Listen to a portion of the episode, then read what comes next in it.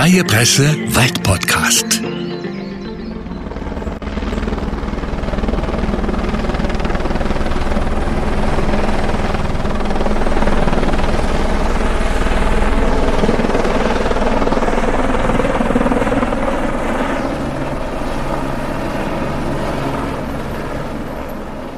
Ingolf Zornstein ist im Forstbezirk Eibenstock für Waldökologie und Naturschutz zuständig.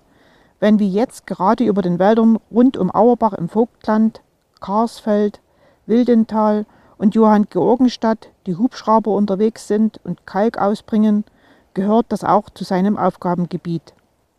Ich treffe Ingolf Zornstein an der Sauschwemme im Wald bei Johann Georgenstadt. Dort beladen die Männer von der Firma Helix aus Baden-Württemberg gerade den Hubschrauber. Mit jedem Flug geht etwa eine Dreivierteltonne Kalk in die Luft. Drei Tonnen etwa werden für einen Hektar Wald gebraucht. Herr Zornstein, wie oft wird diese Kalkung gemacht im Wald und jedes Jahr wechseln ja, nehme ich an, auch die Gebiete, wo das gemacht wird. Warum ist das so und warum muss das so sein? Ja, wir kalken jedes Gebiet alle zehn Jahre einmal und dann kommen wir praktisch immer einmal alle zehn Jahre wieder an dieselben, an dieselben Stelle.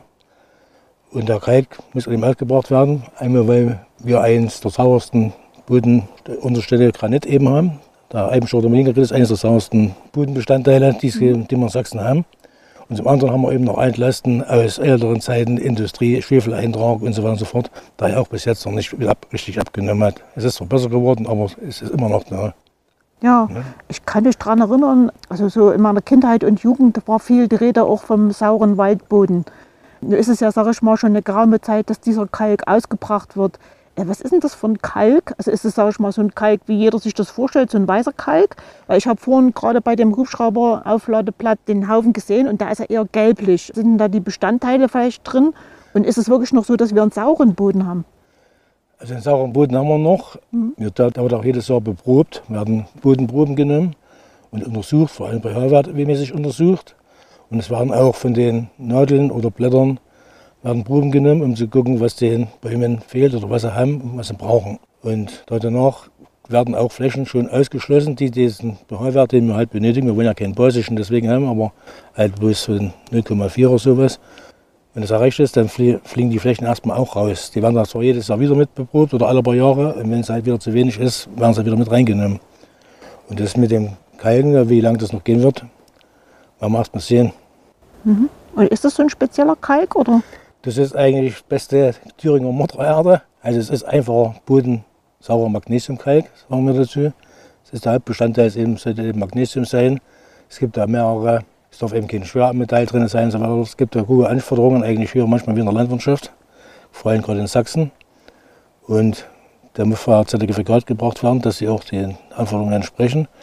Und die sollen eben, diese Werte müssen so hoch sein, dass eben das zehn Jahre lang im Boden sich den Pflanzen zur Verfügung steht. Und deswegen kommen wir dann immer alle zehn Jahre mal wieder ja. an dieselbe Stelle. Aha. Und die gelbe Farbe, wo kommt die her? Das liegt in der Natur des Kalkes eigentlich. Es Aha. gibt auch ein Längenfeld, die haben eben weißeren Kalk und der hier ist eben etwas gelber. Wie wird das logistisch gemacht? Kommt da jeden Tag äh, mehrere LKWs her und laden das hier ab? Und, und wie läuft das dann hier ab? Also ich habe gesehen, da ist wie ein Radlader, der den Kübel, Tonne, wie heißt das? Ja, Kübel kannst du schon ja, sagen. Ja, mhm. ja, belädt und dann ja, es kommen also jeden Tag mehrere LKWs gefahren, die den Kalk bringen. Dann müssen die eben eingewiesen werden, wie viel, das ist dann Sache mit des Piloten und so, der dann mal ausrechnen muss, wie viel er auf welchem Platz haben will. Vorher waren die Plätze an, angeguckt und gesagt, ja, geht, geht nicht oder so. Und dann muss er eben gucken, wie viel Tonne er braucht dort, um die von dort aus eben günstigerweise eben keine Langflüge zu machen, sondern eben auch so kurz wie möglich zu fliegen, das Zeug dann hier ausbringen kann. Und dann danach kommen wir mit die LKWs hingeschafft. Ja. Und mit dem Radlader wird dann der Kiebel, der Hubschrauber bleibt in der Luft. Da kommt das praktisch eigentlich nur zum Tanken runter. Und der Kiebel setzt unten am Boden auf und der Radlader schüttet das rein. Und dann macht er wieder fort. Ja. Und schreit das Zeug mit dem Kiebel aus. Jetzt ist oben an der Sauschwemme ja, sag ich mal, ein beliebtes Wandergebiet gesperrt. Ne? Also ist richtig abgesperrt, da sind mehrere Hinweisschilder, dass eben Bodenkalkung stattfindet. Äh, wie ist denn so die Reaktion von Leuten? Werden Sie da auch manchmal beschimpft? Also auch vielleicht, na, die, vielleicht die Hubschrauberleute vielleicht nicht unbedingt, aber Sie als, als Vertreter vom Sachsenforst oder wie ist denn das? Na, beschimpft kann man nicht sagen. Es wird manchmal bloß gefragt, warum, weshalb, weswegen. Ich fahre jetzt zehn Jahre lang mit meinem Fahrrad hier lang und heute will ich jetzt auch hier lang fahren. Das ist halt so, aber es geht halt manchmal nicht. Es geht auch nicht darum, die können ja mit dem Fahrrad langfahren oder können auch wandern gehen, aber sie sollten halt gucken, wo ist der Hubschrauber, wo sind die Kalkwolken, wo kommt das Zeug runter, weil bei dem Radlader aufladen kann auch mal ein Stein drin sein. Kann mal der klumpischer Kalk sein und wenn der dann unten rauskommt und meistens, wenn ein Stein drin ist, irgendjemanden trifft er. Und das ist dann für den Kopf nicht gut.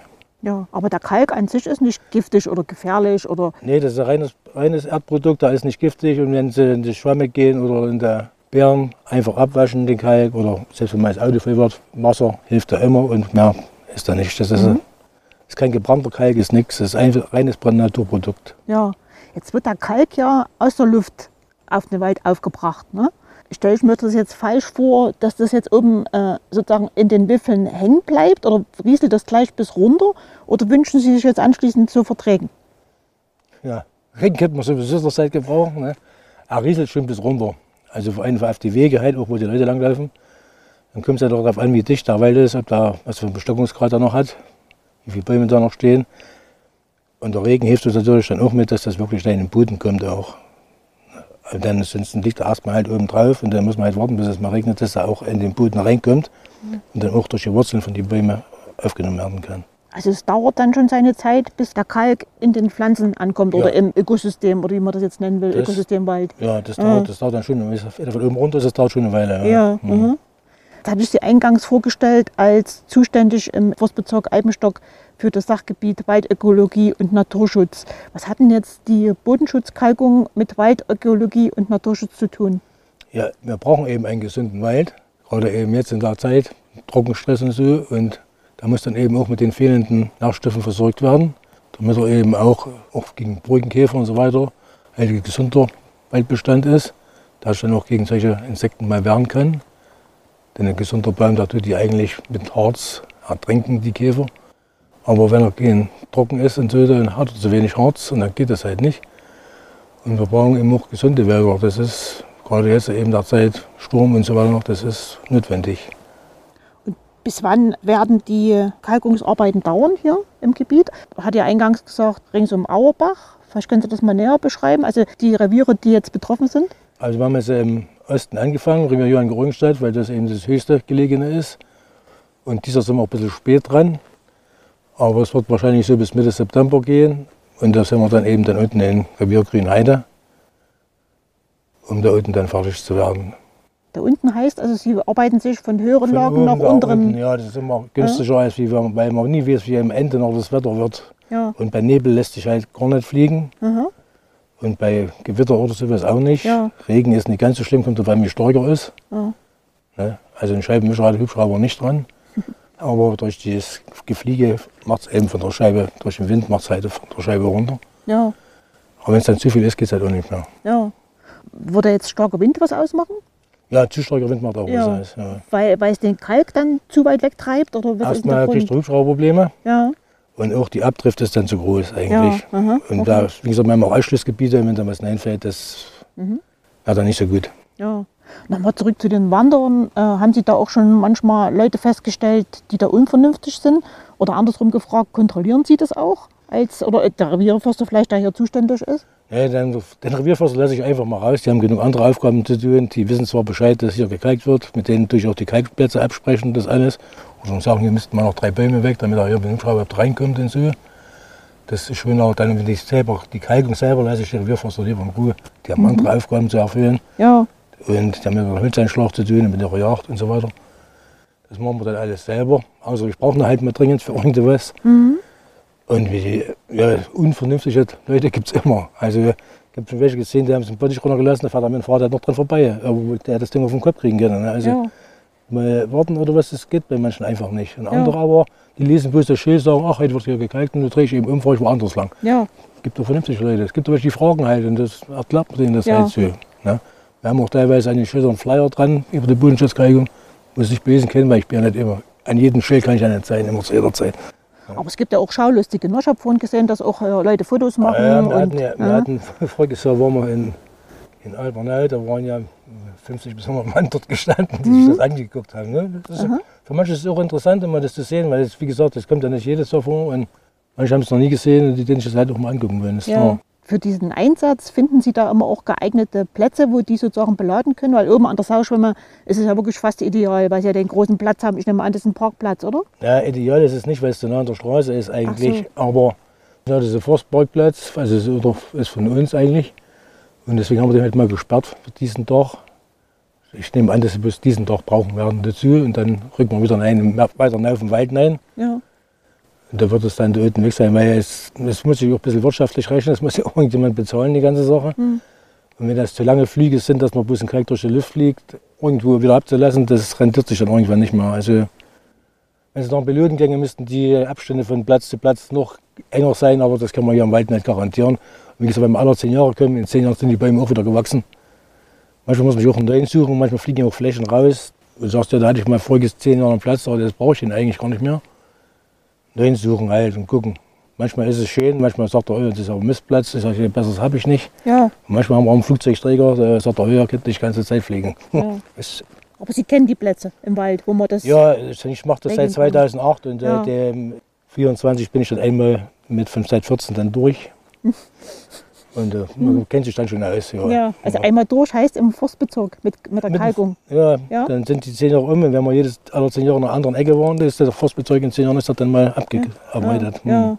Die Bodenschutzkalkung, ist das sozusagen äh, nur hier in den Erzgebirgswäldern notwendig oder macht man das auch im gesamten Bundesgebiet? Wissen Sie das?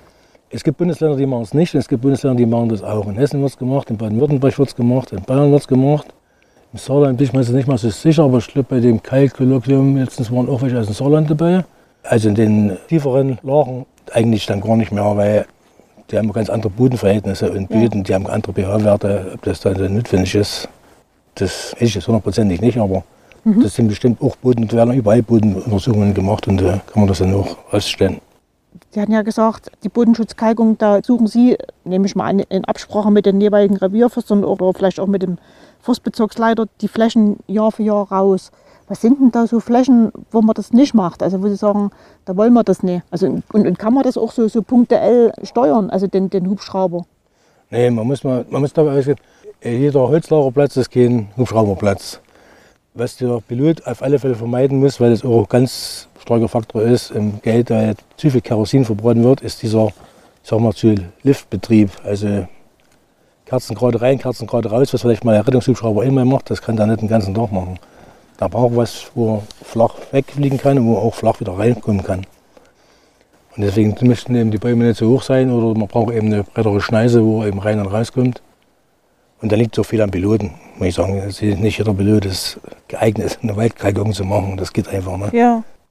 Aber auch von der Natur aus gesehen, also dass es Flächen gibt, äh, die Sie also nicht mit Kalk versehen. Ja, von Natur aus gesehen werden Steilhänge nicht gekalkt. Es werden Waldbestände, die einen Bestockungsgrad von unter 0,6 haben in der Fichte, nicht gekalkt. Es werden jetzt gerade, wenn jetzt durch den Brückenkäfer größere oder Sturm größere Löcher entstehen, die aber schon in der Blällung drin waren, die müssten dann auch wieder rausgenommen werden. Also weil Gras wollen wir nicht kalken, wir wollen schon die Bäume kalken. Es gibt schon, gibt schon genug Kriterien, die, die dafür sorgen, dass eben genug Flächen rausfallen eigentlich. Da hat man ja auch schon äh, bei Ihren Vorgängern, also in den vorherigen Folgen, immer wieder das Thema mit den Fichtenmonokulturen. Die haben ja vielleicht auch dazu beigetragen, dass der Boden saurer geworden ist. Jetzt will man ja den Wald umbauen. Dieser Kalk wird da dann in Zukunft genauso notwendig sein oder ist das speziell eben für diese Fichtenbestände gedacht? Ja, da ist eigentlich speziell für den Boden gedacht, weil der Boden ist ja der saure Bestandteil. Und ob das eine Fichte ist oder ob das ein Ahorn ist oder eine Buche oder eine Weißtanne, die brauchen alle ihre Nährstoffe, um wachsen zu können. So wie der Mensch eben auch seine Vitamine braucht. Ob es weiter notwendig ist, kommt auch darauf an, wie sich das verhält mit der ganzen Lufteintragung und so weiter, wie das weitergeht. Da werden, eben, da werden die Bodenproben gemacht und dann wird man sehen, ob es weiter. Aber durch, ich denke schon durch das saure Grundgestein, diesen Granit, den wir haben hier, wird es wohl noch eine Weile gehen. Also hat das jetzt nichts mit der Fichte zu tun, also die ist nicht schuld an dem sauren Boden. Nee, Nee. Nee, das liegt eben mal eben an den Grundgestein, was wir haben, diesen Eimstocker Turmalingranit und dann eben auch an diese ganze Schwefeleintragung, Säureeintragung der Industrie und der, damals ja noch der Bauernkohlenheizzeit, der privaten Haushalte und so, dadurch ist ja das eigentlich so gekommen. Und durch die, hauptsächlich durch die Industrie, aber Wenn Sie da jetzt Jahr für Jahr diese Bereiche oder diese Gebiete festlegen, wo das wo gekalkt wird, wie, wie läuft das ab? Also gehen Sie da selber durch den Wald? Also, also Sie kriegen ja bestimmt diese Prüfergebnisse ne, von irgendjemandem.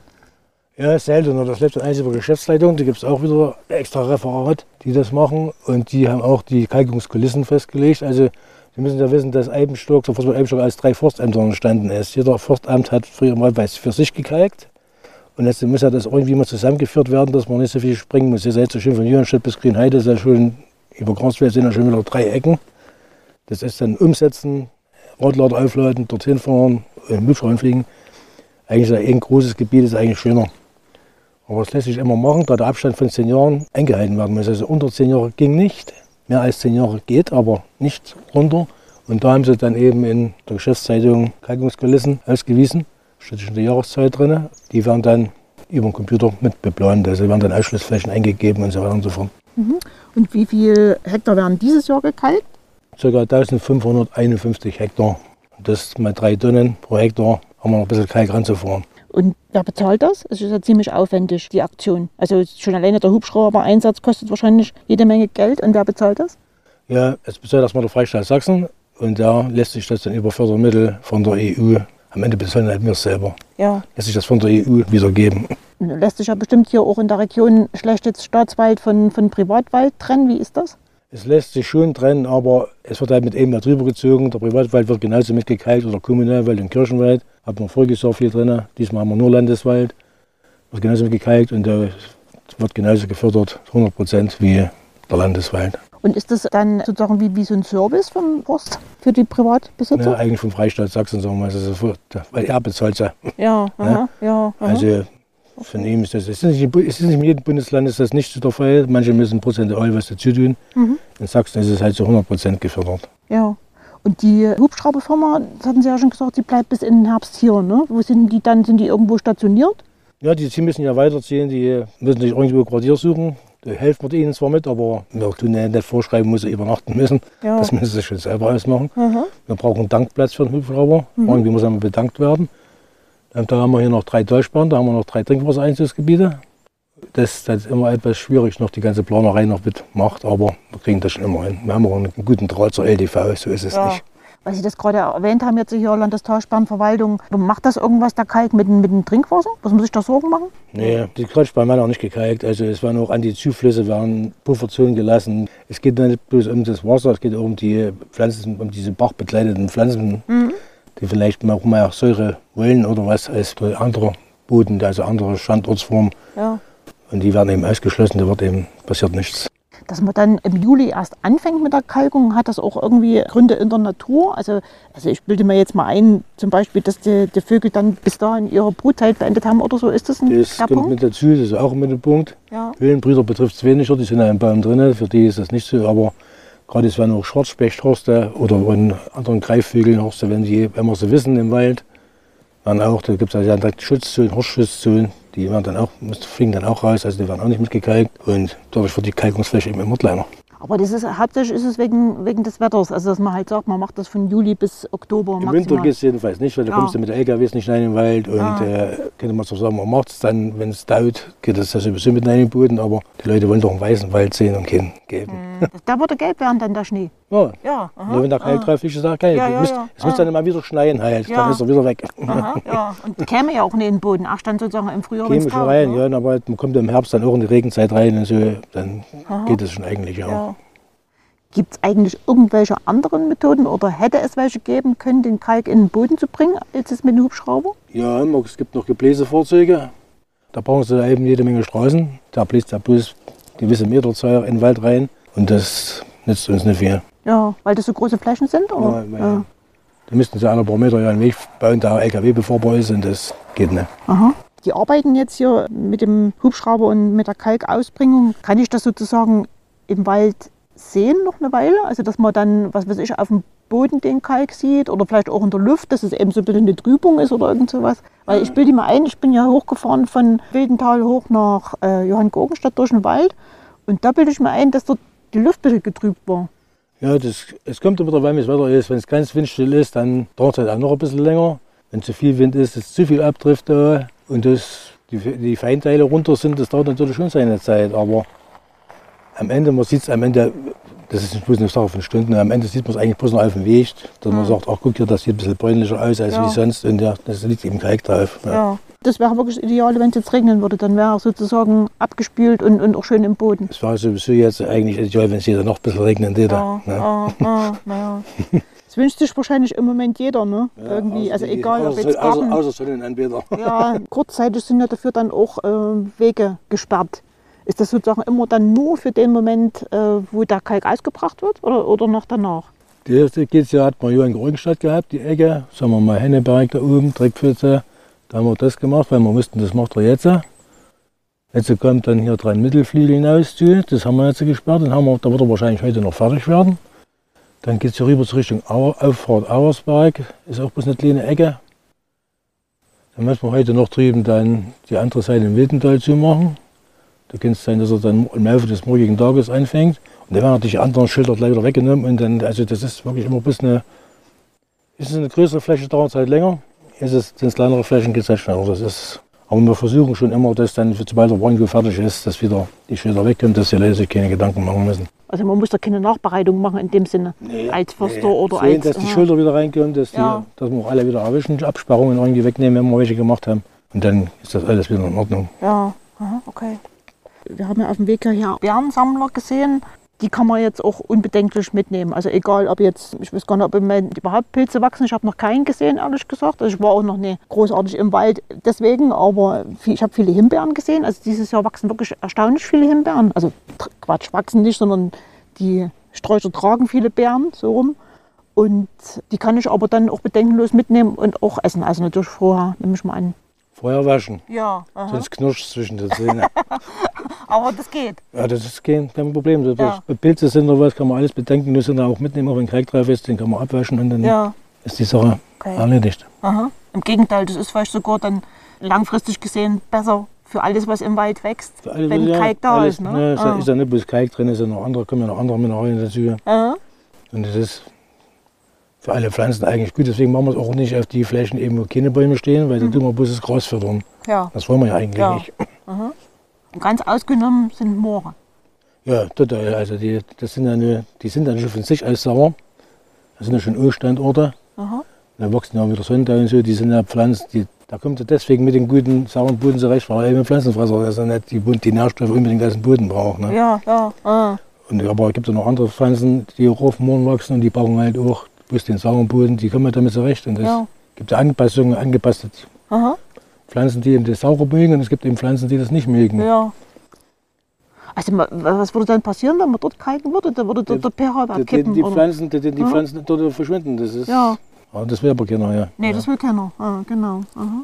Also ist Kalk nicht auch jetzt unbedingt so das Allheilmittel für, für, für einen Wald. Das ist immer wahrscheinlich so eine Balance, ne, die man so halten muss. Ja, das ist Balance schön, aber wir wissen ja, wo unsere Moore sind. Es gibt ja wir haben wir wissen, wo saurer Boden ist und wo, wo Ja. was rausfallen muss unbedingt. Und das, das ist schon automatisch jetzt eingegeben. Die mittlerweile, das, das sind, wir arbeiten ja. Auch schon mit Computer. Aha.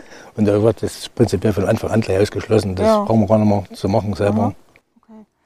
Wissen Sie schon, wo nächstes Jahr und übernächstes Jahr gekalkt wird?